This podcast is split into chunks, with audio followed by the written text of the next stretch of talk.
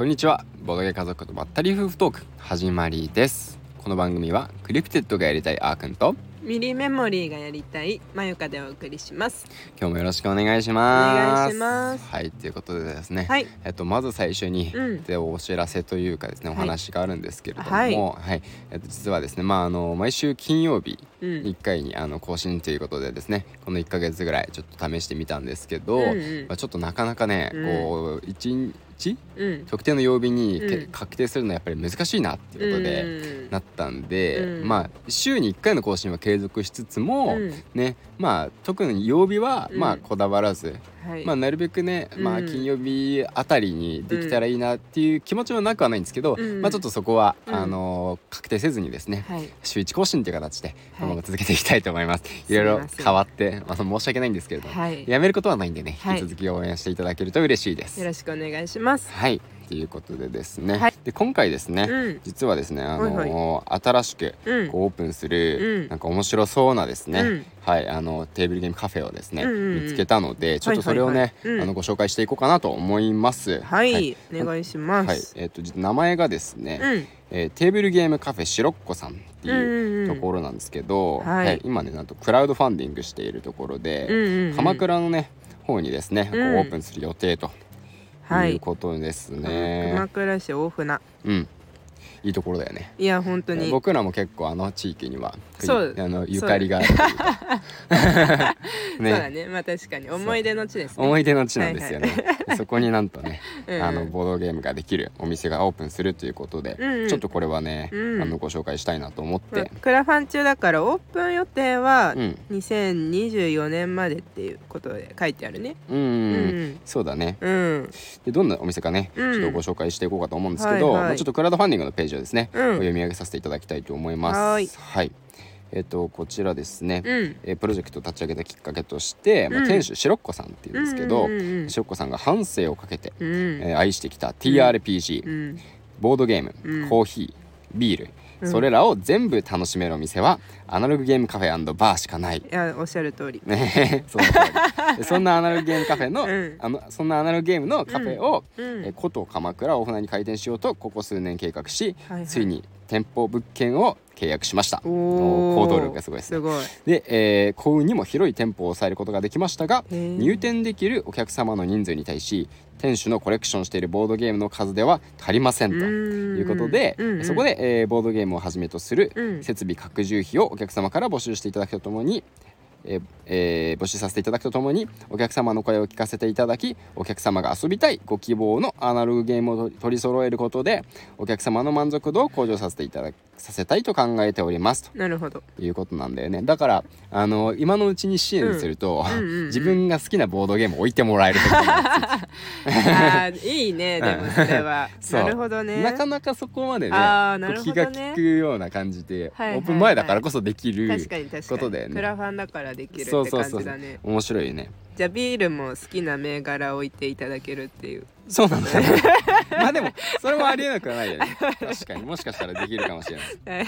ねまあ 主にボードゲームの話だとは思うけどね、でこうしかもはい。TRPG も好きっていうことで、あね。そう僕も D&D ね、うん。大学生の時やってたんで、いや TRPG も楽しいよ。そうだよね。だってそのイメージだったもんね、うん。あの私が赤に出会った頃は、もううん TRPG のイメージむしろ。ボードゲーのイメージじゃないかったからね。ボードゲームのがうん後なんだよね、そうそうそうそう。なんですよね、まあ、その辺しかもビールが飲めたり、うん。コーヒーもねで、いいな、ねやっぱりなんかさ、うん。まあやっあのボードゲームカフェさんいろいろあるけど、うん。やっぱりコンセプトはやっぱりあね。いろいろあるよね。結構そういろいろあるし、うん結構こだわらないといけないポイントだと思うからね、うんうんその辺うんでコーヒーが美味しい店とかビールが美味しい店ってなるとね、うん。結構そこもあのああいい。そうそうポイントになるんじゃないかなと思うよね。ほい今あの今クラウドファンディングやってるっていうことで、うんうん。まああの支援するとね、うん。まあ、リターンがあるわけなんですけど、うんうん。まあ、デイタイムチケットの平日版とかね、うんうん。ナイトタイムチケットとか休日のチケットとか、うん。まあマンスリーパスポートとか、うん。まあいろいろそういうのが選べるわけなんですよね、まあ、だから自分が行くタイミングに合わせて、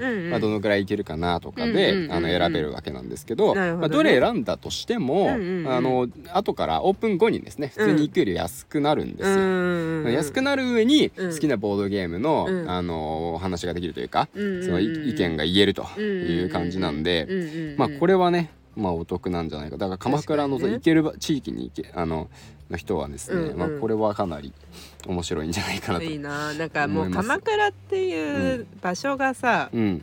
いいよね。っていうかさしかもさそうのん。鎌倉にうんこうマンスリーパスポートとかでうん。行けるようなところに住んでる人もめちゃくちゃ羨ましい。あそれはめちゃくちゃ羨ましい、うん、めちゃうんそもそもめちゃくちゃいいところに住んでるよね、うん羨ましいね。そうだね。いやでもね言って私たちも実はねうん。まあもう群馬と埼玉県の境目くらいに住んでいるわけですがうん、そうですね。いや 鎌倉市大船なんてめちゃくちゃ遠いっていうか観光地だと思うじゃん。うん。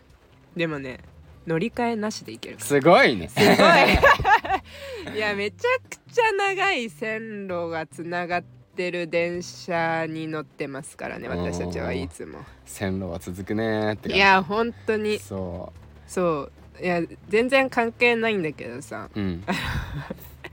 こないださ、はい。こないだと言ってももうちょっと前なんですけど、うん。電車の中に忘れ物したじゃん。あしたした。そう。であの終点どっちかっていうとその群馬寄り側、うん。埼玉県内ではあったけど、うん。終点うん。駅まで、うん。まあ2駅のところに住んでたんだよね、うん。住んでるんだよね。うん。でそっちであ電車の中の忘れ物が、あの降りてくれればよかったんだけど、うんうして折り返しちゃったんだね。折り返しちゃったんだよね。でもう長いから線路、うん。まさかの小田原。小田小原小田か原まで行っちゃったんだよね。ねえ。もうさしかもさ警察署にあのありがたくこれは本当に奇跡的に、そうね。そう本ね。当に幸いに本当に届けていただいて本当に感謝感謝なんですけど警察署に届いたからうん。平日にしか行けないんだよね。うん。で小田原ってさ平日もう旅小旅行だからさ、うだね。もう全然取りに行けてないんですけど、うん。だからなんかあのーそのタイミングがあのオープンしてたらちょ行けたね。あそうだね。うんそこに持ってた。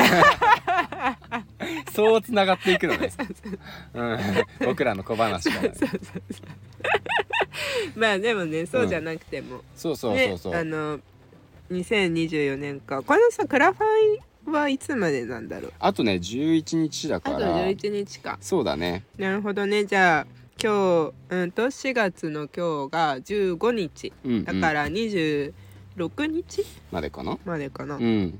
あ26日のうんうん。11時、午後11時まで。なるほどね。だね。までプロジェクトが進んでいると。うん。なるほどというねことなんでね、うんうんうんうん。まあねぜひ見てみてください。はいい。や、、はいいね。なんか最近あの残念にもさ、うん。あの私たちが行ってたボうん。ードゲーカフェがうん。1店舗さうん。閉店しちゃったじゃん、そうだね。そう。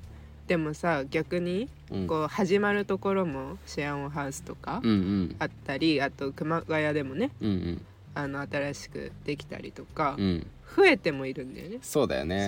なんか閉まってしまうニュースも多いから、うん。そういうニュースね、うん。見るとちょっと残念な気持ちになってしまうけれども、うん。まあこうやってオープンしていくのもね、うん一方で、よく見るから、うん。まあそっちは嬉しくなるよね。ね。えやっぱねこう、うん。この波がさ、うん。あの増えていくのがさ、うん。まああの多分経営って難しいとは思うんだけど、続いてほしいなとは思う。ねえ。そまあなんかさそのう、うんいけないとさ、うん。私たちもさうん。口だけになっちゃうからね、なかなかね難しいところではあるんだけど、でまあね。もし近くこうやって私たち発信者として活動できてるから、うん。まあ、少しでもね近くに行けるそうな人に、うん。もしこの情報を届けられたらねそうだね。いいなとは思いますね。そうですうね、ん、はい。でこのラジオでは,、うん。はですね、はい。ハッシュタグボドカゾラジオとつけてくださったうん。ツイートをですね読み上げさせていただいてるんですけど、うん。ははいい、今回ですね、うん。えっ、とカラスのラジオさんが、うん。えーツイートしてくださったんで、はい。はい、ちょっとそちらですね読み上げさせていただきたいと思います。ありがとうございまはい、す。これがですね、うんあのよ489回の、うんうん。あのゲームモノサークルカットが公開され始めましたねっていう、はいはいはい今日カはい。ミカミだな、